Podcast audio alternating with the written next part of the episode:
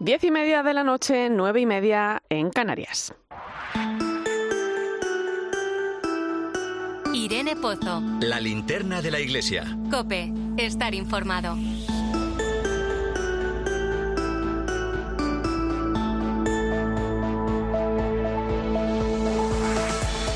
¿Qué tal? Muy buenas noches. Tengo que empezar dando gracias en mayúscula. 396.000 veces gracias, porque detrás de ese número estás tú, acompañándonos cada viernes por la noche en la linterna de la iglesia. COPE es la emisora generalista que más ha crecido en el último año, según reflejan los datos de la tercera ola de 2022 del Estudio General de Medios, el famoso EGM.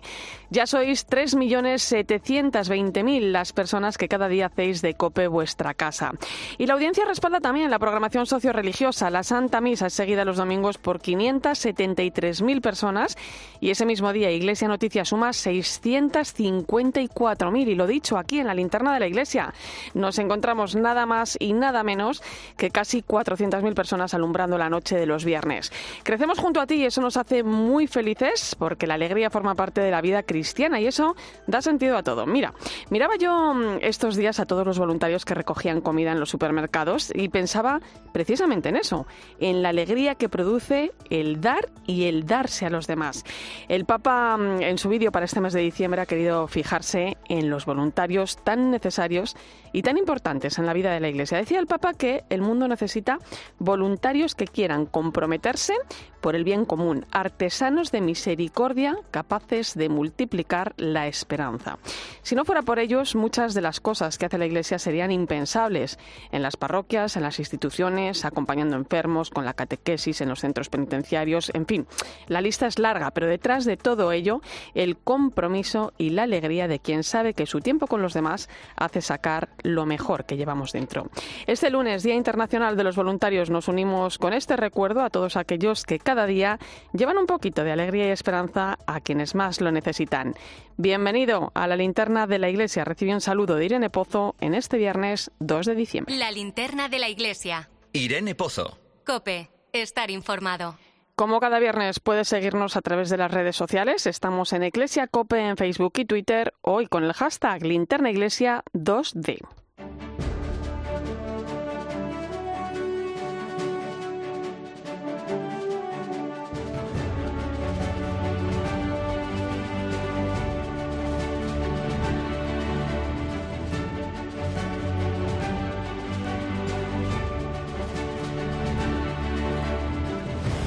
Repasamos hasta ahora las principales claves de la actualidad de la Iglesia que nos deja la semana. Nacho de Gamón, buenas noches. ¿Qué tal, Irene? Buenas noches. Comenzamos con reacciones ante la tramitación del anteproyecto de una ley de familias que quiere poner en marcha el Gobierno. Un documento en el que se establecen 16 tipos diferentes de familia y en el que están participando diferentes instituciones, pero no la Iglesia, que precisamente en la última asamblea plenaria ha elaborado un documento sobre este asunto. En declaraciones Herrera en COPE, el secretario general de la Conferencia Episcopal, Monseñor César García Magán, ha afirmado que la Iglesia no condena a nadie, pero tiene el derecho de proponer su propio modelo de familia. La Iglesia tiene derecho, en ese marco de libertades y de sociedad democrática, de hacer su propuesta de familia y que sea respetada. En la sociedad civil hay un reconocimiento jurídico a otro tipo de uniones. No se trata de condenar a nadie, solamente Dios conoce la conciencia de cada uno. Además, en declaraciones a Eclesia, Monseñor García Magán ha asegurado que es un convencido del diálogo, la negociación y la cooperación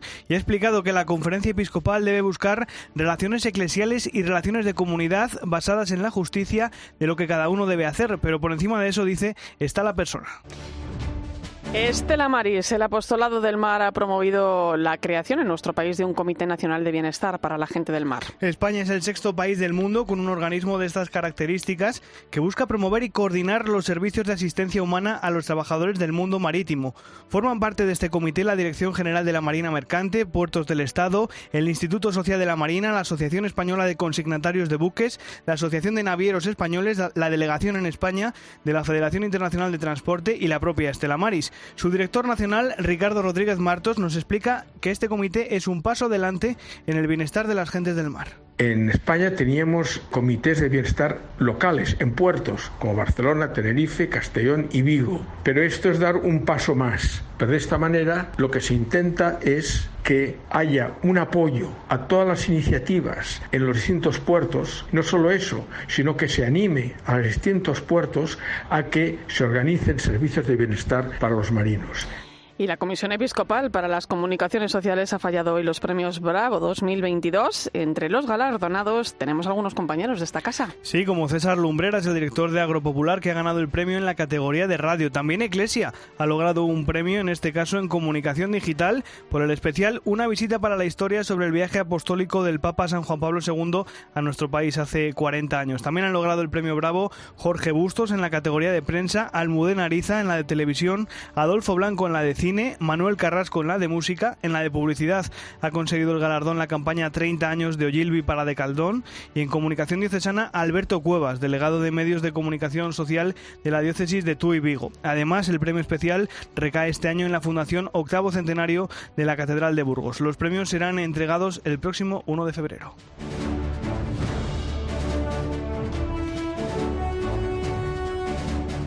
A partir de las 11 de la noche hablaremos con Santiago Tedeschi de Eclesia para hablar de ese merecido premio Bravo.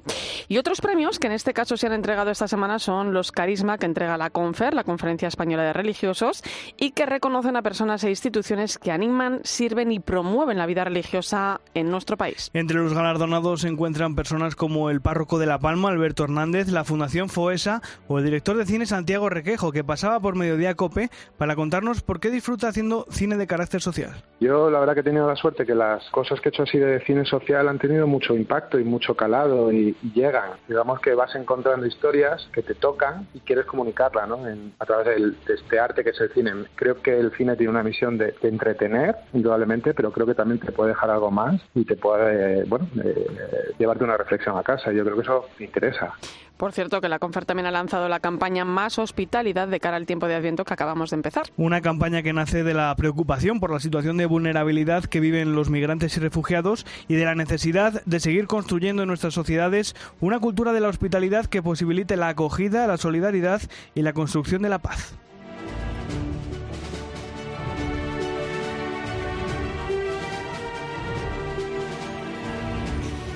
Y Caritas Española también ha lanzado esta semana su campaña de Navidad llamada Solo el amor, lo ilumina todo.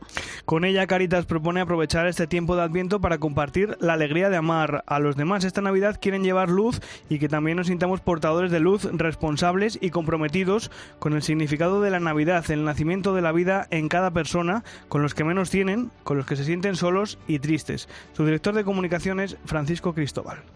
La Navidad es un tiempo muy especial. En este año difícil que hemos pasado, marcado por una guerra inesperada y por las enormes dificultades que la inflación está provocando en la vida cotidiana de muchos hogares, queremos lanzar un mensaje de esperanza, animando a la solidaridad y a compartir la alegría de amar a los demás a través de nuestra campaña de Navidad. Pues Nacho de Gamón, muchas gracias. Hasta la semana que viene. Gracias a ti, Irene.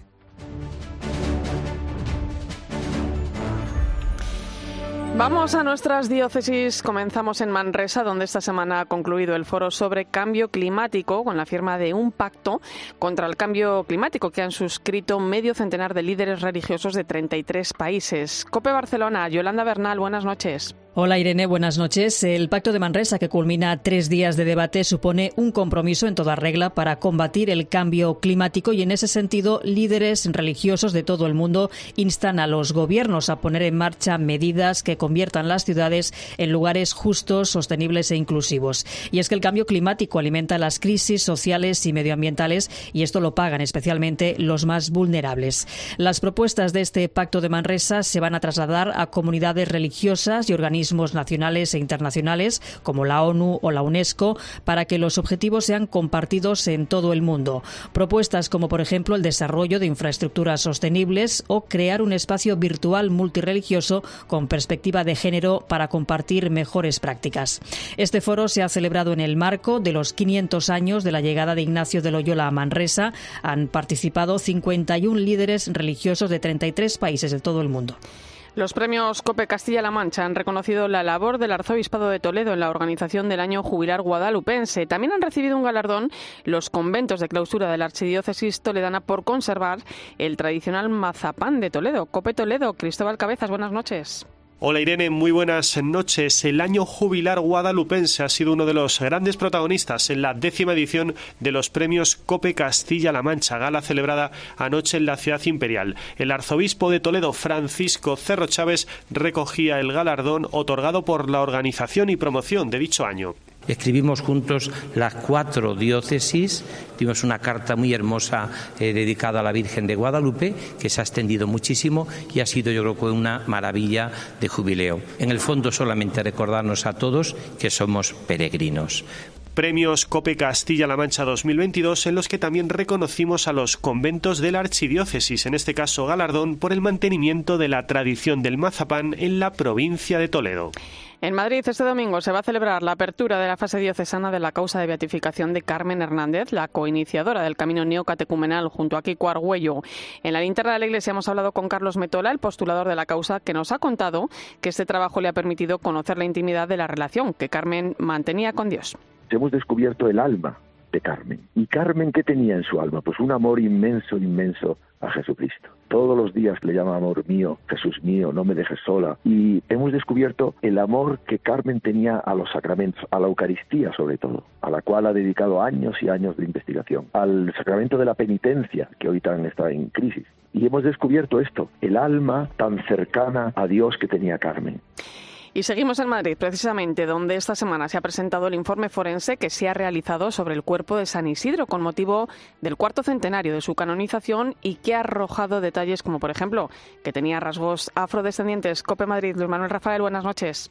Buenas noches, Irene. Gracias a la reconstrucción facial hemos podido ponerle por primera vez cara al santo, pero no solo. El estudio forense ha permitido además confirmar que San Isidro llegó a medir un 85. Contaba con lesiones en la espalda típicas de las tareas del campo y frente a lo que se pensaba, murió antes de los 50 años. Lo que sigue siendo una incógnita es la causa. Patricia Moya es profesora de Medicina Legal de la Universidad Complutense de Madrid. No hay signos de traumatismos de ningún tipo en el, en el resto del esqueleto. ¿Qué patologías podemos ver? Bueno, pues en, en este caso hemos visto en la región bucofacial una serie de infecciones. Sin tratamiento antibiótico, esta, este tipo de infecciones, incluso en la actualidad, pueden llegar a, provocar la muerte. También se ha descubierto que el santo tiene una moneda en la garganta. Todo apunta del reinado de Enrique IV, aunque no se sabe quién, cuándo ni con qué objetivo la colocó. Un misterio que ni la ciencia ha sabido resolver.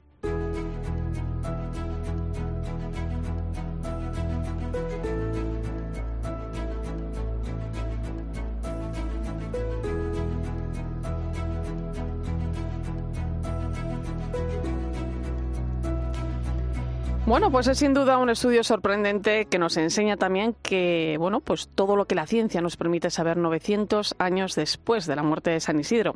Quien conoce bien al santo madrileño es el presidente de la Real Congregación de San Isidro de Madrid, Luis Manuel Velasco, a quien saludo en este momento. Muy buenas noches, Luis Manuel. Buenas noches, Irene, ¿qué tal? Oye, ¿qué ha significado para vosotros este informe? ¿Aporta nuevos datos a lo que ya conocemos? Bueno, la verdad es que eh, no, lo que hemos eh, captado claramente es que nos sigue hablando San Isidro eh, todavía y a través de su cuerpo. La verdad es que ese mayor tesoro que teníamos en Madrid, pues continúa eh, transmitiéndonos cosas, ¿no? Efectivamente ha habido eh, cuestiones novedosas, pero igual que estas cuestiones novedosas, yo destacaría que realmente también nos ha ratificado y nos ha confirmado varios aspectos que ya la geografía pues había mantenido a lo largo de la historia y bueno, pues yo creo que ambas, eh, tanto lo novedoso eh, y la curiosidad a veces, pues eh, como lo que ratifica lo anterior, pues yo creo que realmente es un éxito. Oye, eh, es un informe que proponía la congregación a la Archidiócesis de Madrid en vistas a la celebración del cuarto centenario de la canonización de San Isidro, que además vino de la mano de un año jubilar y la exposición del cuerpo del santo, ¿no? Pues sí, efectivamente. Es decir, eh, estábamos eh, ya durante años, desde el 2018, trabajando en el tema porque eh, se acercaba el cuarto centenario de la canonización de San Isidro. Era un momento, yo creo que estelar, puesto que no todas las generaciones pues asisten a un centenario. Yo creo que tendríamos que echar el resto. Y propusimos al señor cardenal pues varias, varias posibilidades, digamos, más importantes para, para, para celebrar este cuarto centenario. Uno de ellos era pues solicitar a la Santa Sede un año santo jubilar el primer año santo jubilar de San Isidro, y además aquí en Madrid, en la Real Colegiata del Santo, donde se encuentra su sepulcro. También le propusimos una exposición del cuerpo incorrupto. Mm, hay que darse cuenta que hacía más de 37 años que no se realizaba. Y bueno, pues yo creo que era un momento idóneo para ello. Y también nos pareció oportuno, pues, eh, aprovechar este momento para realizar un estudio forense lo más completo posible, puesto que eh, hasta ahora solamente habíamos tenido, eh, pues, mm, descripciones de visu solamente en los reconocimientos y descripciones del cuerpo, más o menos exhaustivas, pero solamente de visu. Queríamos realmente confiar en la ciencia, en los investigadores, en los avances tecnológicos y por eso, pues realmente, sin ningún miedo, ¿eh? sin ningún miedo, pues eh, nos aventuramos a, solicitarlo. Gran acierto, desde luego. Eh, Luis Manuel, estamos celebrando, por tanto, ese año jubilar que comenzó el 15 de mayo de este año, de 2022, y que finalizará, si Dios quiere, el 15 de mayo de 2023. ¿Cómo está yendo? ¿Qué balance podemos hacer hasta ahora mismo? Irene, yo creo que el, balance es muy positivo, es muy positivo, pues está generando frutos y, también, pues, eh, eh, qué es lo que realmente pretende un año santo. Hay que decir en verdad que yo considero que todos y especialmente Madrid nos deberíamos de haber implicado más y con mayor entusiasmo, ¿no? Ciertamente quedan todavía seis meses. Bueno, pues vamos a ver si eh, se mete un mayor impulso y creatividad. Te puedo decir que hemos acogido ya a más de 135.000 personas y que solo son quienes han pasado por el camarín sepulcral del Santo. Por tanto, yo creo que ha suscitado interés, sin dudarlo, pero también no es menos cierto que sin tener un gran aparato publicitario de, grandes medios que estén de forma permanente y siendo machacones, pues hombre, Madrid es muy difícil llegar a cuatro millones de, personas. Eh, hablamos de un santo, Luis Manuel, al que bueno los madrileños queremos mucho, pero es un santo que es reconocido universalmente. Hay mucha devoción en torno a él. De verdad que sí, ¿eh? la, devoción por San Isidro eh, ya conocíamos que era universal y lo estamos además ahora corroborando también, ratificándolo. Y eh, estamos acogiendo a muchas personas que vienen de países muy diversos, de Asia, de África, estamos recibiendo gente sobre todo de Latinoamérica, muchísimos, de Europa también. Pero em, esto nos corrobora que San Isidro desde luego tiene devotos en los cinco continentes, que estamos además en la Real Congregación hermanados y, y con un contacto de con más de 500 hermandades repartidas por el mundo entero, especialmente españolas, y por tanto, pues es venerado y festejado de modos muy diversos, porque nos lo van contando, de modos muy diferentes, pero la devoción es la misma, es enormemente enriquecedor, puesto que cada comunidad, pues eh, que lo tiene muy arraigado, pues lo vive de modos muy diferentes y con sus propias costumbres. Oye, y en estos tiempos que corren, eh, ¿qué le pedimos a San Isidro y cómo invitamos a la gente a conocerlo mejor, a acercarse más a él? Bueno, eh, estamos en unos tiempos complicados y yo creo que debemos de seguir pidiéndole lo mismo de siempre, es decir, le debemos de pedir que pues que siga presente entre nosotros, ¿no?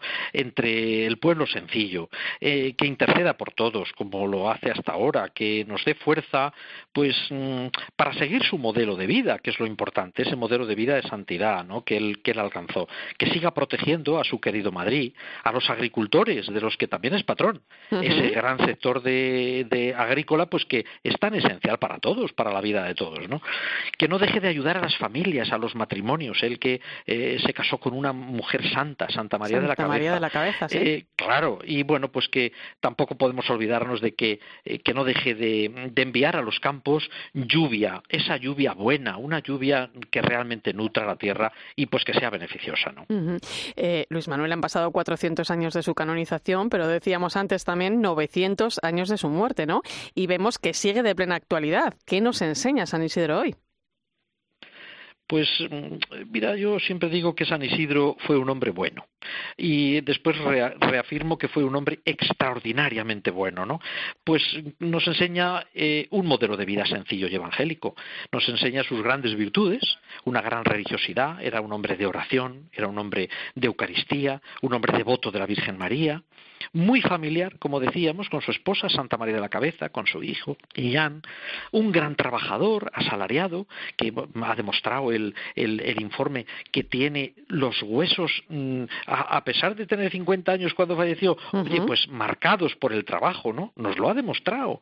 Y sobre todo muy caritativo, pues para con todos los necesitados que, a él se acercaban. Por tanto, mm, es puro evangelio realmente lo que nos transmite, lo que nos enseña con su vida, pues demostrando diciéndonos eh, que, que sí es posible vivir de esa manera, ¿no? Es decir, por tanto, es plenamente actual ese ejemplo que, que de él recibimos, aunque hayan pasado pues ya tantos siglos, ¿no?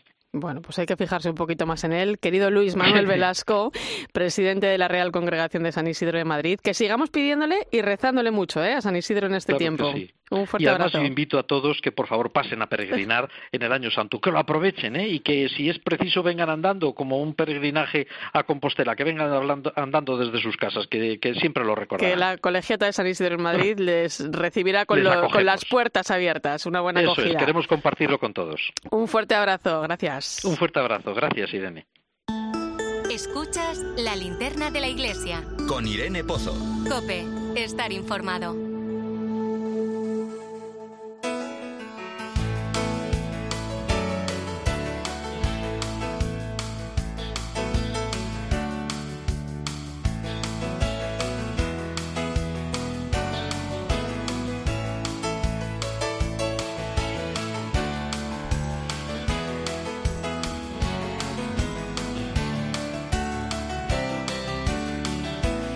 Bueno, pues nos vamos a ir ahora al Colegio María Corredentora de Madrid, un centro de educación especial de las hermanas de Nuestra Señora de la Compasión. Allí, los alumnos de primaria recogen juguetes nuevos todos los años para que la parroquia local los reparta entre los niños que más lo necesitan. Es la Operación Juguete.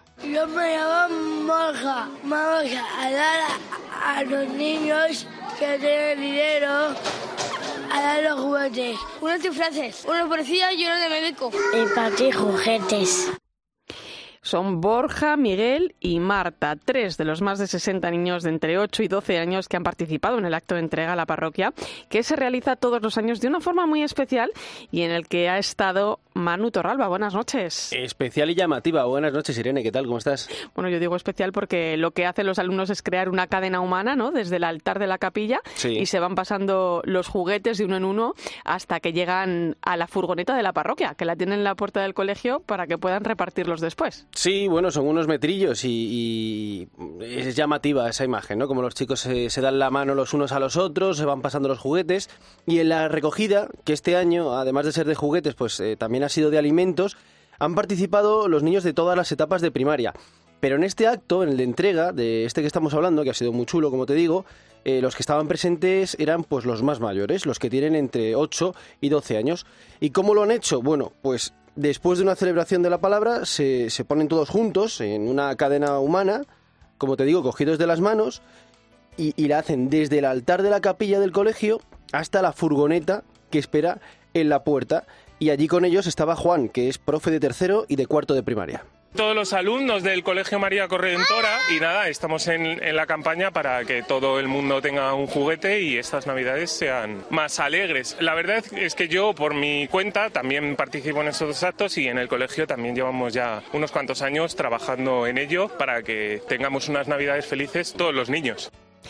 Bueno, pues me hablas de una celebración de la palabra adaptada para niños de entre 8 y 12 años. Está evidentemente eh, adaptada para ellos y se les habla de Jesús con palabras muy fáciles, ¿no? Conceptos que, que hay que repetirles también varias veces. Claro, pues como cuando le hablas a un niño pequeño de cualquier cosa del Evangelio, lo haces despacio, con juegos, canciones, lecturas breves y explicaciones muy participativas. Jesús. Y lo que hemos escuchado ahora del Evangelio nos decía que Jesús, ¿no? que tenía mucha gente a su alrededor, muchos discípulos. Vosotros Bueno, este el que escuchas es el padre Juan, que lleva 10 años colaborando en el María Corredentora. Él es sacerdote en Nuestra Señora de las Américas, una parroquia a 10 minutos a pie del colegio. Con estos niños es muy fácil de contactar con ellos, ¿no? Porque claro, no pueden ser conceptos muy abstractos o muy complejos. O hay una serie como de términos que es cuestión de ir repitiendo con ellos, que Jesús comparte, tiene amigos, de que nosotros hemos llamado a ser amigos de Jesús, de que hay que abrir el corazón, ayudar a los necesitados. Bueno, la coordinadora de pastoral del colegio es eh, María de la Bella. Ella nos cuenta que antes de esta celebración adaptada trabajan con ellos durante semanas estos conceptos en clase. Trabajamos todos los valores en el día a día, compartir generosidad, el respeto entre todos, con dinámicas, juegos. Nosotros también tenemos una plataforma en la que subimos todo lo que queremos trabajar, desde la operación juguete, eh, los tiempos litúrgicos que nos acontecen, ahora estamos en la época de la Navidad, todo muy vivencial y muy desde los valores.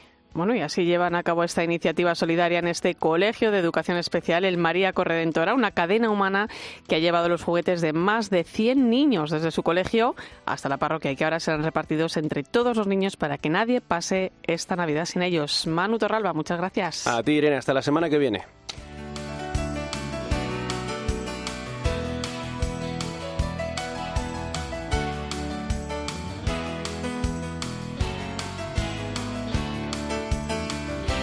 Historias como esta nos inspiran también a vivir este tiempo de Adviento, tiempo de cambio. Ana Medina, buenas noches. Muy buenas noches, Irene. La imagen de hoy es una serie de vídeos para cada semana del Adviento. Nos hablan de cambio y es que pensar en cambiar es algo muy propio del final de año. El Adviento nos llama a la conversión y desde la Comisión de Comunicaciones Sociales de la Conferencia Episcopal se nos invita a hacer nuestro este deseo de cambio.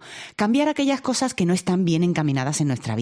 Decidirnos a cambiar a mejor lo que no encaja con lo que creemos y queremos Gente que cambia es el nombre de la campaña que se incluye dentro de los recursos para preparar la Navidad en la sección de Adviento de la Conferencia Episcopal Española. El cambio que necesitamos afecta a nuestro cuidado del planeta, a nuestras acciones en la política, en la economía, como parte de la sociedad. Queremos que cambien muchas cosas y la semilla está en nuestras manos, en el cambio personal que cada uno puede hacer. Debemos cambiar, nacer de nuevo, porque Dios, con la encarnación de su Hijo, afirman estos vídeos, ya nos enseñó el camino. Buscadlos en Gente que Cambia, en la web y las redes sociales de la Conferencia Episcopal Española. Y enseguida llegamos a las 11 de la noche, las 10 en Canarias. Ya conocemos nuevas fechas del viaje que el Papa tuvo que aplazar el pasado verano a la República Democrática del Congo y Sudán del Sur. Del 30 de enero al 5 de febrero visitará Francisco ambos países. Te lo cuento a partir de las 11. Antes recuerda que estamos en Iglesia Cope en Facebook y Twitter, hoy con el hashtag Linterna Iglesia 2D. Irene Pozo en Twitter en arroba eclesiacope, en nuestro muro de Facebook, eclesiacope y en cope.es. Gracias a ti, Carlos Herrera sigue siendo líder en el prime time de la radio de 6 a 10 de la mañana. Herrera en Cope suma casi 100.000 oyentes en el último año y cada día 2.720.000 personas escucháis al comunicador más influyente de la radio española. Nos emociona, damas y caballeros, y les emociona a ustedes la radio. Y Según el EGM, cerramos el año como los números uno de la radio deportiva. Los fines de semana, 1.664.000 personas vibran con Paco González, Manolo Lama y Pepe Domingo Castaño en Tiempo de Juego. Hola Pepe, buenas noches, Tiempo de Juego, bienvenido. Y al liderazgo de Tiempo de Juego se suma el del partidazo de Cope con Juanma Castaño y su nuevo récord llegando a los 845.000 oyentes. Y Ángel Expósito con la linterna también bate su récord de audiencia y ya es escuchado por 1.051.000 personas. Certezas, información veraz y en eso estamos cada minuto. Gracias a ti, COPE es la emisora generalista que más audiencia gana. En el último año crece más de 300.000 oyentes. COPE sigue liderando el crecimiento de la radio española con 3.720.000 oyentes. Por eso te decimos, bienvenido y gracias por confiar en nuestra forma de hacer radio y en nuestro equipo de comunicadores. UMAS, mutua especialista en seguros para el sector educativo. Ofrecemos una solución integral para los colegios y guarderías. Daños patrimoniales, responsabilidad civil, accidentes de alumnos. Más de 800 centros ya confían en nosotros. Visítanos en umas.es. UMAS, más de 40 años de vocación de servicio. Escuchas la linterna de la iglesia. Y recuerda, la mejor experiencia y el mejor sonido solo los encuentras en cope.es y en la aplicación móvil. Descárgatela. Para ti, que eres autónomo, tienes una pyme, una empresa o eres emprendedor, en el ICO estamos contigo con una amplia oferta integral de financiación para contribuir al crecimiento sostenible y a la digitalización de tu empresa. Infórmate en tu banco en ICO.es o llamando al 900-121-121. Financiamos a tu medida. Avanzamos juntos. ICO, creemos en ti, crecemos contigo. Lucir una piel suave e hidratada es posible con el bálsamo corporal hidratante reparador de Dr. Tree, una emulsión con 99% de ingredientes naturales para las pieles más sensibles, con aceite de chía y extracto de margarita azul. Y además fortalece nuestro microbioma. Con Dr. Tree siente la naturaleza a flor de piel. De Pergal Laboratorios. De venta en farmacias para farmacias del corte inglés y plataformas online.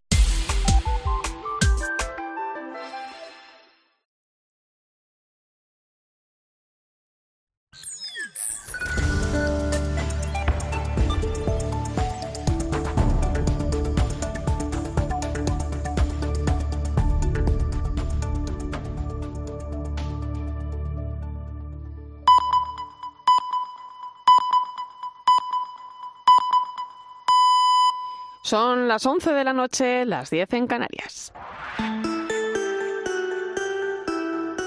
Irene Pozo. La linterna de la iglesia. Cope. Estar informado.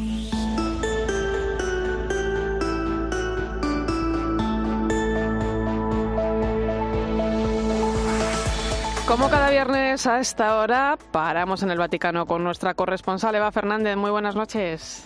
Muy buenas noches, Irene. Eva, confirmadas por fin las fechas y el programa del viaje que el Papa Francisco tuvo que aplazar hace unos meses a República Democrática del Congo y Sudán del Sur, donde finalmente parece que va a visitar el, del 30 de enero al 5 de febrero. Sí, eh, es un viaje que además eh, no os podéis imaginar cómo ha sido pues, recibido con una alegría en los dos países. Hemos visto algunos vídeos de, de cómo los mm, responsables políticos anunciaban al país el, los informativos ¿no? de, de, prime time, ¿no? el viaje del Papa con, con, una ilusión tremenda.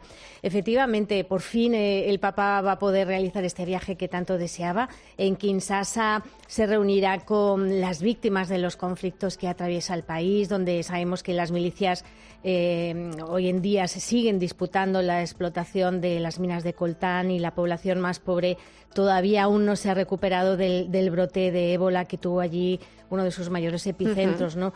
Entonces, el Papa mm, lo que quiere también es agradecer a las asociaciones y a las entidades que realizan obras caritativas todo su trabajo con los, eh, con los mm, más eh, necesitados y, por supuesto, eh, mantendrá las habituales reuniones con jóvenes y los religiosos. Y luego ya en la segunda parte del viaje, del 3 al 5 de febrero, el Papa va a visitar el país más joven del mundo, Sudán del Sur, junto a otros dos líderes religiosos, Justin Welby, el arzobispo de Canterbury y, líder de la Iglesia anglicana, porque allí en Sudán del Sur hay muchos anglicanos y luego también estará el moderador de la Iglesia Presbiteriana de Escocia, lo que convierte a este viaje papal en, un viaje muy especial, porque va a ser un viaje ecuménico. De hecho, la Santa Sede define la visita como una peregrinación ecuménica en busca de la paz y de la reconciliación nacional. Desde desde hace años ya sabemos que el Papa, junto, junto al arzobispo de Canterbury y el moderador de la Iglesia Presbiteriana, llevan impulsando unidos el proceso de paz en Sudán del Sur para poner fin a la guerra civil. Y en, en este momento más de dos millones de personas han escapado a los países vecinos y la situación sigue siendo extremadamente delicada. Va a ser Además, el primer viaje de un papa a Sudán del Sur, pero em, digamos que la República Democrática del Congo mm, va a rememorar ¿no? el segundo viaje de un papa porque San Juan Pablo II visitó este país hace 37 años. Bueno, pues eh, estaremos muy pendientes ¿eh? de todo lo que vaya surgiendo en torno a esa visita del Papa a estos dos países. Un sueño ¿eh? para, para él. Sin duda. Eh, por cierto, conocíamos esta semana la renuncia del sacerdote jesuita español que estaba mm, al frente de las finanzas vaticanas, el padre Juan Antonio Guerrero, un lugar que ocupa a partir de ahora un laico español. Cuéntanos. Sí, sí, desde, el, desde esta semana, desde el 1 de diciembre, el padre Juan Antonio Guerrero no está al frente de la economía vaticana.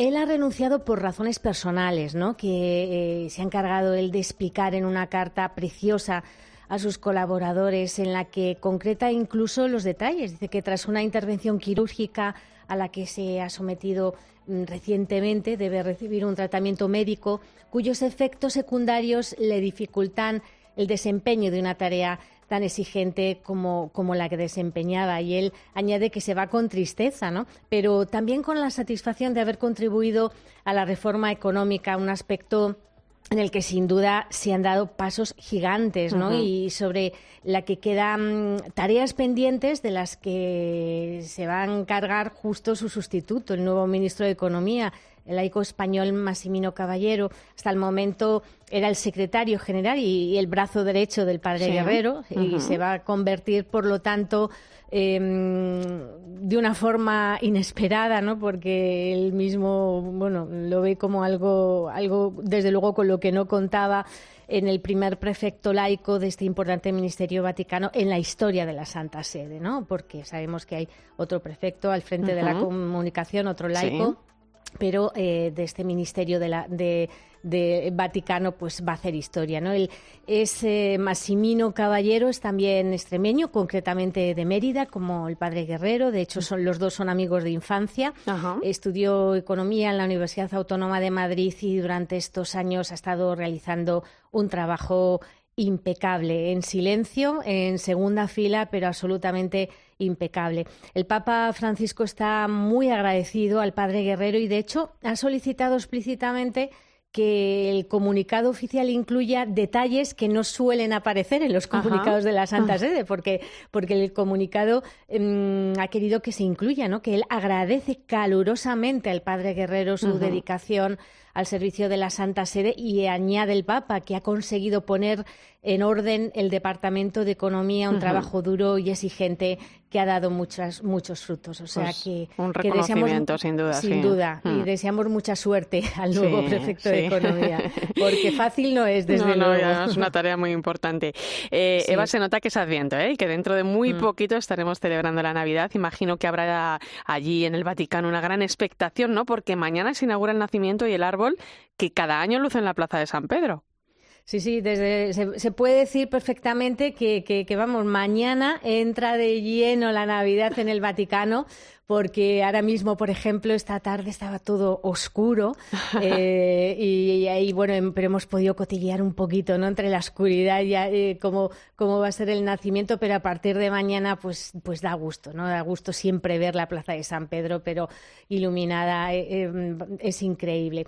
Este año será precisamente el cardenal Fernando Berguez y Sor Rafaela Petrini, que son el presidente y la secretaria general del, del gobernatorato del Estado de la Ciudad del Vaticano, los encargados de dar ese botón de encendido.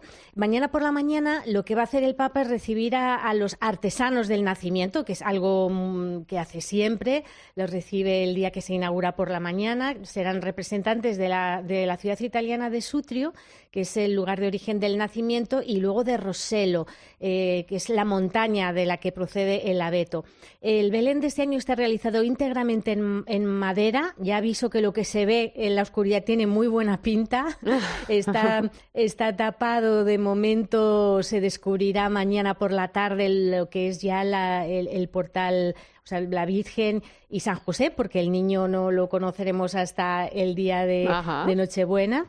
Y el, y el abeto mm, también es bonito porque ha sido decorado con adornos realizados por jóvenes de un centro psiquiátrico, pero han colaborado también abuelos de un centro de día y alumnos de varios colegios. O sea que, que desde mañana por la tarde, bueno, mm, el Vaticano estrenará sus galas navideñas. Bueno, pues tendremos que ver esas imágenes. Muchas gracias, compañera. Buen fin de semana. Igualmente, un abrazo para todos.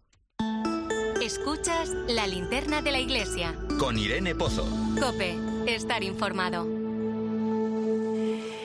Y como te venimos contando, y hemos conocido el fallo de los premios Bravo 2022 y los compañeros de Eclesia van a recibir uno de estos galardones por el especial que realizaron el mes pasado sobre el 40 aniversario del primer viaje del Papa San Juan Pablo II a España en 1982. La Comisión de Comunicaciones Sociales de la Conferencia Episcopal los concede a los profesionales de los medios que se han distinguido por el servicio a la dignidad del hombre, los derechos humanos y los valores evangélicos y nuestros compañeros lo reciben en la categoría de comunicación digital. Santiago Tedeschi ha sido el periodista que ha llevado a cabo esta serie de reportajes para Iglesia y Cope.es, un trabajo que también se ha visto reflejado en este programa en la linterna de la Iglesia y en 13. Santi, buenas noches, felicidades. Buenas noches, Irene, ¿qué tal? Muchísimas gracias. Oye, eh, qué emoción recibir un premio tan importante para los periodistas de información religiosa y de tanto recorrido bueno, muchísima, muchísima emoción por este premio, muchísima sorpresa porque de verdad que no me lo, no me lo esperaba, pero también muchísima felicidad porque al final pues el trabajo de muchas horas pues eh, se ve reflejado ¿no? en este premio tan importante que, que nos ha concedido la, la, conferencia episcopal. Oye, ¿cómo se queda uno cuando, se, cuando suena el teléfono y le comunican esto? Pues la verdad que impactado, porque no me esperaba ninguna llamada a esa hora de la mañana y, y, y además lo he dicho a mis compañeros, he dicho, ¿por qué, me están llamando? No, no espero ninguna llamada. Y, ya cuando me lo comunican, pues en primer lugar no me lo creía, no me lo creía absolutamente, porque de verdad que, que no me lo esperaba, no me lo esperaba y, he tardado unos minutos en, en realizar que, que nos habían dado ese premio.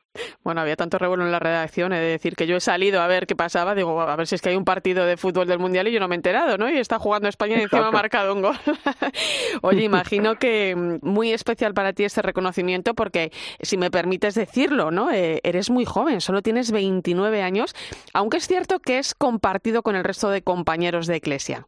Sí, bueno, hemos trabajado todos para este proyecto y, no solamente, me gustaría decir que no solamente los de los de equipo de Eclesia, porque aquí ha entrado mucha gente en juego. La jefa de documentación en COPE, que nos ha permitido volver a escuchar los discursos de Juan Pablo II durante esos días. Los compañeros de multimedia, que nos ha permitido hacer el vídeo que se puede ver en YouTube de COPE y se podrá ver en 13 estos días. Eh, mucha gente, mucha gente. Faustino Catalina, que nos ha pasado muchos contactos de, de la gente que vivió esos días, esos 10 días históricos. Entonces, es es un trabajo conjunto. La verdad que es un trabajo de todos. Eso sabe muy bien, ¿eh? Sí, sabe muy bien porque, hombre, es un, son diez, eran 10 días, fueron 10 días en 1982 y han sido como 10 días en 2022. Entonces, eh, no sé, siento que, siento que es un trabajo de todos. Tras las huellas de San Juan Pablo II, sí, señor.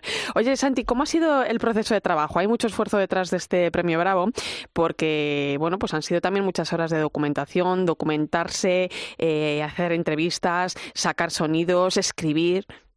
Pues Irene, nos han dado el premio en comunicación digital, pero a mí me gustaría decir que todo empezó con una revista de Eclesia del 1982. Esa revista la tenemos, entonces ha sido empezar desde ahí, desde esas páginas y desde las palabras que los periodistas de aquel tiempo escribieron sobre ese viaje. Y a partir de ahí, pues empezar a, bueno, a, recoger contactos de la gente que, que había vivido, coger audios, obviamente. Eh, se ha ido evolucionando, ¿no? A partir del papel el audio, el vídeo, pues todo el proceso. Entonces ha sido un proceso largo, obviamente, pero creo que han entrado todos los aspectos de, de, la comunicación han entrado, desde a partiendo de la, una revista en 1982 hasta llegar a un vídeo de YouTube. Eh, Santi, no sé si ha tenido algo de especial para ti este trabajo centrado, bueno, pues en un papa, no en, un santo que por tu juventud no llegaste a vivir, ¿no? Pero yo no sé si para ti ha sido eh, un reportaje más o si has descubierto en Juan Pablo II algo que te haya sorprendido de alguna manera. Bueno, yo era muy pequeño cuando murió Juan, Juan Pablo II, yo he vivido toda mi vida en Roma y me acuerdo de la noche en que murió Juan Pablo II, entonces para mí tenía, tenía algo de especial, lo sabía que tenía algo, pero de todas las personas que he entrevistado, eh, siempre todas me decían una cosa, los discursos de Juan Pablo II de aquel viaje se podrían releer y, y leer y releer una y otra vez mañana mismo, mañana por la mañana, si no sé. Eh, entonces, eh, de eso me quedo, de eso me quedo. Y otra cosa que, de que me quedo es que todos me decían que no estaba nunca cansado Juan Pablo II. Eh, el día uno llegaba y, claro, y tenía la fuerza a tope, pero el día que salió de Santiago, el último día, también el, el, señor que entrevisté me dijo no estaba cansado y eso para mí es, era, es impensable, es impensable. A pesar de esos 10 días intensos de, de, visita por nuestro país. Pues bueno, Santi, enhorabuena una vez más a ti, a los compañeros, a los compañeros de Eclesia por ese premio en la categoría de comunicación digital, muy merecido porque efectivamente ha sido un trabajo intenso, pero muy bien hecho. Felicidades, te acompañaremos en la recogida del premio Bravo, que será, si Dios quiere, el 1 de febrero, ¿no? Muchísimas gracias, Irene. Sí, el 1 de febrero estáis todos invitados a, a participar en esta entrega. Allí estaremos. Un fuerte abrazo, Santi. Un fuerte abrazo, Irene. Un abrazo. Escuchas la linterna de la iglesia. Con Irene Pozo. Cope, estar informado. Son las 11 y 13 minutos de la noche, 10 y 13 en Canarias. Entramos en tiempo de tertulia. Hoy con el análisis del profesor de la Universidad Pontificia Comillas, Fernando Vidal. Muy buenas noches. Muy buenas noches. Y saludamos también a Laura Daniele del Gabinete de Prensa de Caritas Española. ¿Cómo estás? Muy bien, muy buenas noches a todos. Bueno, tenemos un ambiente muy navideño. Eh, hablamos de Navidad, pero antes os pregunto cómo estáis viviendo este Adviento. Pues muy bien. Yo creo que la Navidad es, a mí, la, la época del tiempo, es el tiempo litúrgico que más me gusta, ¿no? Porque al final la Navidad nos, nos reconcilia con lo más bonito de, nuestra fe, ¿no? Que es ese, ese amor. Al final el nacimiento de Jesús es una historia de amor, una historia de amor espectacular, ¿no? El que, la historia de amor más grande que podríamos haber imaginado vivir nunca jamás, si se quiere, ¿no? Porque al final es un Dios que se hace, que se hace niño para estar entre nosotros y, bueno, ese es la gran, el gran regalo ¿no? que tenemos los cristianos cada Navidad, que es recordar que al final Dios nos quiere por encima de todas las cosas, ¿no? Nos ha querido siempre, nos ha querido incluso antes de que naciéramos y nos va a querer también cuando ya no estemos aquí en este mundo. Y creo que ese regalo es tan grande que bueno, que nos hace, digamos, la razón, ¿no? De, de nuestra fe, de nuestra alegría y de nuestra esperanza. Supéralo. Pues es verdad que, no, imposible, su palabra, imposible. Pero eh, es verdad que, que, la gente vive con, la gente conoce en general la cuaresma, conoce la Pascua, conoce, pero el Adviento es poco conocido y es algo a compartir con mucha gente, ¿no? Porque en un mundo como el que vivimos, con pandemias, con guerras de Ucrania, con, con problemones tremendos, un tiempo de esperanza es absolutamente imprescindible para todos. Y vivir tres meses de esperanza, yo creo que es algo que, que debía prescribirse en, en, las, en las consultas médicas. Oye, eh, este tiempo, mm, eh, bueno, pues comenzamos el Adviento, ¿no? Que, es adicionalmente, pues también un tiempo un poco de austeridad, de preparación a la Navidad, al nacimiento del Niño Jesús, ¿no? Eh, y sin embargo, estos días las calles de las ciudades eh, se llenan de luces, los escaparates eh, lucen sus mejores galas, esperamos ansiosos, ¿no? Ese Black Friday que hemos vivido. Eh, es contradictorio, ¿no? Lo que la sociedad nos propone cada vez más con, con lo que los cristianos, ¿no? Debemos vivir en este tiempo, ¿no? Sí, a veces da la sensación como que nos quieren robar la Navidad, ¿no? Nos quieren hacer creer que la Navidad es otra cosa y la Navidad eh, siempre ha sido lo que ha sido y es lo que es y eso no va a cambiar nunca. Y creo que bueno que también, eh, aunque a veces no las apariencias nos hagan o bueno nos distraigan un poco de lo verdadero, de lo real, de lo que es, no la Navidad, el nacimiento de Jesús, yo creo que Dios sigue abrazado a nosotros a pesar de todos los de los escombros y de las cosas que nos ponemos encima y que que al final son una losa, ¿no? Que nos alejan un poco de lo verdadero que es nuestra fe, pero que al final, bueno, y que bueno, que muchos de esos escombros son, qué sé yo, el rencor, la codicia, el egoísmo, todas las cosas que, que a veces tenemos, pero que yo creo que al final Dios sigue estando en el corazón de todos los hombres, más escondido, más eh, eh, a flor de piel, pero que, sigue estando ahí, ¿no? Y porque al final el hombre, yo creo que todos tenemos ese sentido de la trascendencia, más mm, tapado, menos tapado, pero pero está allí. Y al final, bueno, es también lo que nos ayuda, o que yo creo que lo descubrimos cuando, cuando nos damos cuenta que nos conmueve la, la bondad, la ternura, la belleza. Ahí nos damos cuenta que hay algo dentro de nosotros mismos que es más grande que nosotros mismos, ¿no? Y que nos hace ver más allá. Y la Navidad yo creo que nos conecta con todo eso. ¿Creéis que la sociedad ha perdido el sentido de la Navidad? Sí, porque es verdad que está muy competida, tiene muchos rivales, ¿no? Para convertirlo en una especie de San Valentín, la fuerza de consumo es enorme, todo el mundo sabe que la Navidad es el momento de mayor consumo eh, en España y de hecho la mayor parte de noticias que hay en, alrededor de Navidad es sobre el consumo, las luces se ponen y todo el mundo las reclama antes porque se vende mucho más y efectivamente nos faltan signos, nos faltan signos en el mundo cristiano para poder compartir con otros en torno a la Navidad. Estaba ese calendario de Adviento, pero de nuevo también lo ha tragado el mundo del consumo, convirtiéndolo en una cosa que cada día te tomas una chocolatina. Nos falta buscar signos que poder compartir con otros. A mí me gusta mucho en, el, en el, barrio de Ventilla, ahí en el norte de Madrid, eh, la gente pone belenes, invita a los demás vecinos a estrenar el Belén, ¿no? Hacer una inauguración del Belén, pone, unas, pone unas, unos turrones, pone algo y organiza una pequeña fiesta de vecinos que siempre viene bien porque además de las juntas eh, vecinales para discutir sobre el ascensor, pues necesitamos más cosas para construir vecindad. Entonces yo animaría a que, a que buscáramos más signos, ¿no? Y signos que realmente comuniquen el fondo de la Navidad y especialmente el fondo del Adviento. ¿Y la familia, eh, Fernando, en este tiempo? Bueno, sí, efectivamente, es un tiempo en el cual eh, la familia resuena muy fuerte, ¿no? Lugares, familias donde, como en la mía, no eh, ha faltado una persona en este momento por, por la muerte de mi padre, pues es un momento fuerte para la familia. Yo creo que todos los que tenemos a alguien eh, que cuidar en esa comunión de los santos, pues lo recordamos especialmente. Pero, desde luego, la, la Navidad ya habría que recuperarla mucho más como un espacio como lo que es, un espacio de recuperar la familia, de buscar el sentido, de juntarse las generaciones. Es algo que no deberíamos perder porque en un mundo con tanta ritualidad consumista, eh, eh, al final necesitamos algo que genere comunidad y genere familia. Y esta es la gran oportunidad. Creo que la vive así la mayor parte de la gente, pero deberíamos reforzarlo más porque la fuerza del consumo y de la publicidad es enorme por todos los medios. Oye, por cierto, eh, el Parlamento Europeo ha armado el Belén este año, ¿no? Además, por fin, además fin. de verdad, se ha instalado un nacimiento tradicional en la sede de la Eurocámara.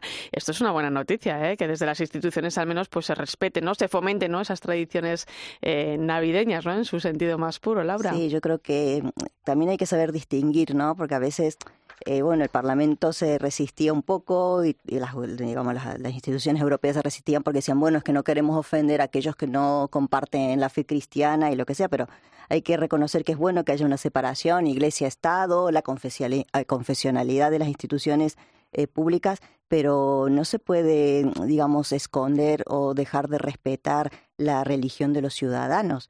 Y creo que lo más bonito es reconocer eso, porque eso es una realidad. Y no porque haya un Belén en una institución pública estamos ofendiendo a nadie. Creo que todo podríamos aspirar ¿no? a, que, a que las instituciones no solo reconozcan eh, eh, poniendo un Belén para, para saludar a los cristianos en la Navidad, sino que también pudieran eh, saludar a los judíos en el Yom Kippur o el fin del Ramadán saludar a los musulmanes, ¿no? Y nadie se sentiría ofendido porque porque se saludara, ¿no? A cada uno con su religión en el momento importante de la fe de cada uno. Claro, hay un argumento fuerte aquí, ¿no? Es decir, eh, tenemos como patrimonio eh, inmaterial de la humanidad los caballos del vino de, de, Caravaca, que son maravillosos, los patios de flores de Córdoba, que son maravillosos.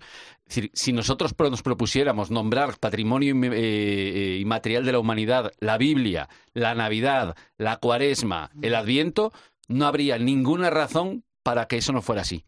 Al revés, tendríamos más razones que casi cualquier otra tradición del mundo para ser patrimonio inmaterial de la humanidad uh -huh. y que fuera celebrado por todos como patrimonio de todos. Entonces, esto es patrimonio de todos. Por lo tanto, no estamos diciendo que no se pongan otras cosas, sino que a todo aquello que tenga fuerza para transmitir la sabiduría de la humanidad sea puesto a favor de todo el mundo. Por lo tanto, yo animaría a que se, a que se hiciera esta gestión del patrimonio inmaterial de la humanidad, a ver si alguien lo mueve. Y sobre todo porque el Belén también es, o sea, es una imagen de fraternidad, de unidad, claro. de paz, o sea, un mensaje que al final nos termina uniendo sí. a todos, ¿no? Como uh -huh. personas. O sea que uh -huh. eso bueno, pues Bienvenido sea. Ahí dejamos esta, esta propuesta. Dejamos ¿eh? ahí a César García Magán, que, que se ponga con esto.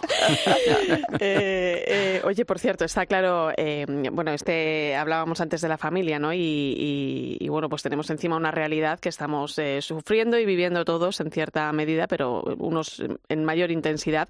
Hablo de esa subida de precios que va a afectar esta Navidad a muchas familias que ya lo están pasando mal y, y bueno, pues que no van a poder eh, quizá celebrar eh, este tiempo tanto como les gustaría, ¿no? Al final, bueno, pues la clave también está en la economía, ¿no? Y ahí está también la respuesta de la Iglesia eh, con una propuesta para que la economía ponga en el centro a la persona. Sí, eso es, es así. Esta, este, esta semana eh, me encontré un artículo en el país que me llamó muchísimo la atención del primer ministro de la India, que ahora resulta que la India es el, eh, preside el grupo este del G20. Y entonces este primer ministro hablaba sobre la globalización centrada en los seres humanos, ¿no? Porque dice que uno de los mayores desafíos de la humanidad solo puede resolverse actuando juntos. Y, y, el lema, ¿no? Para esta presidencia india del G20 es una tierra, una familia, un futuro.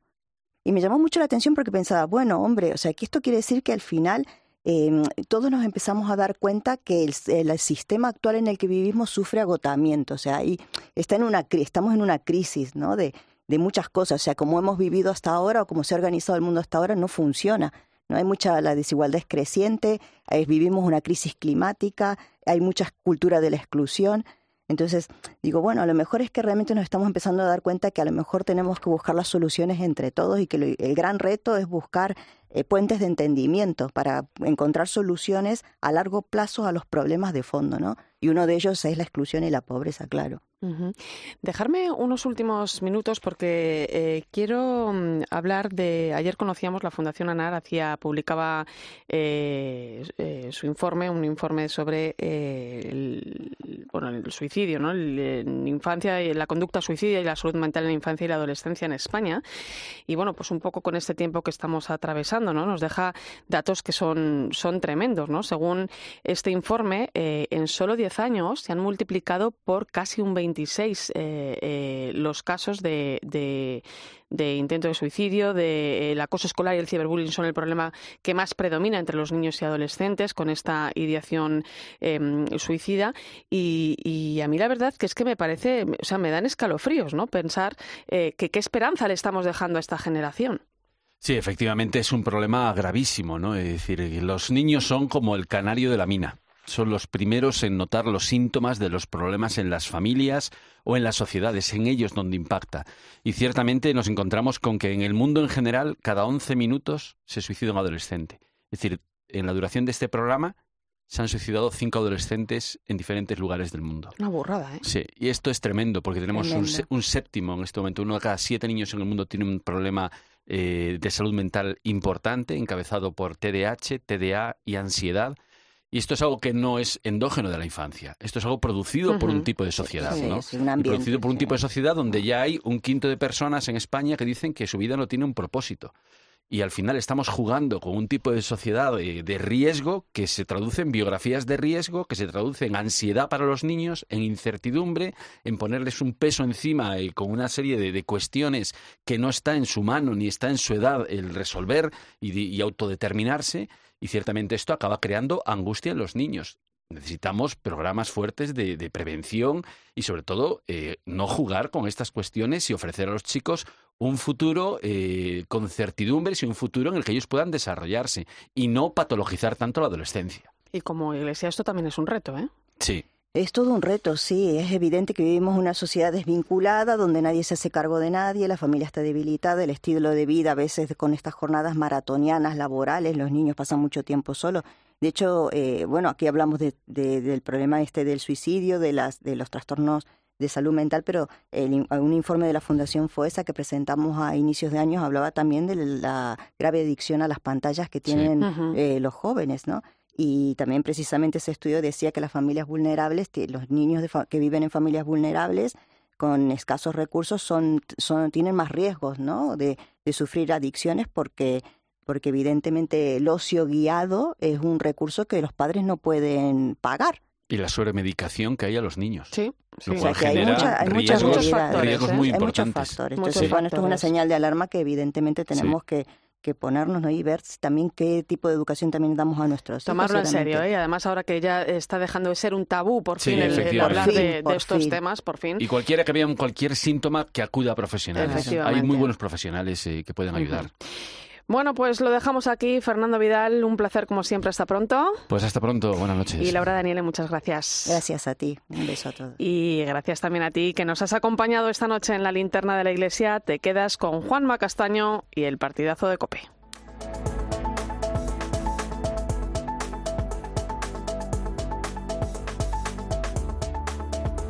Irene Pozo. La linterna de la iglesia. Cope, estar informado.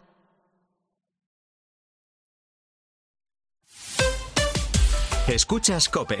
Y recuerda, la mejor experiencia y el mejor sonido solo los encuentras en cope.es y en la aplicación móvil. Descárgatela. La vida siempre nos pone a prueba. Por eso en PSN Previsión Sanitaria Nacional hacemos más fáciles los momentos difíciles.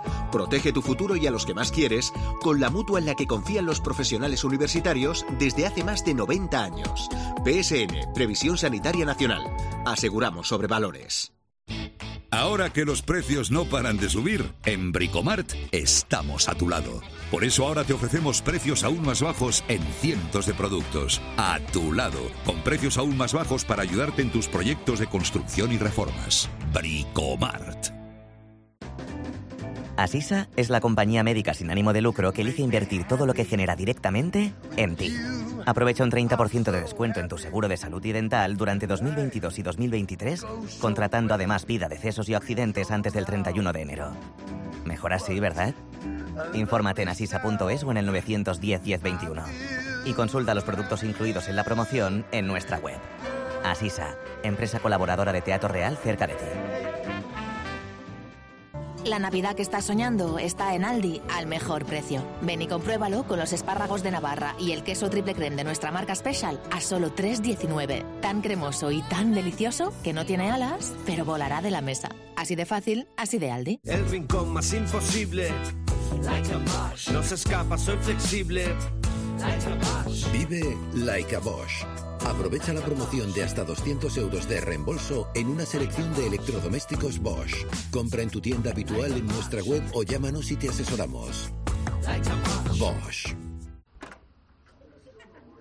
Para mi familia y para mí es muy importante saber que la electricidad que se genera es 100% renovable. Para nosotros también, Paula. Por eso en Repsol desarrollamos proyectos eólicos y fotovoltaicos en España capaces de generar electricidad 100% renovable para más de un millón y medio de hogares. Descubre este y otros proyectos en Repsol.com. Repsol, inventemos el futuro.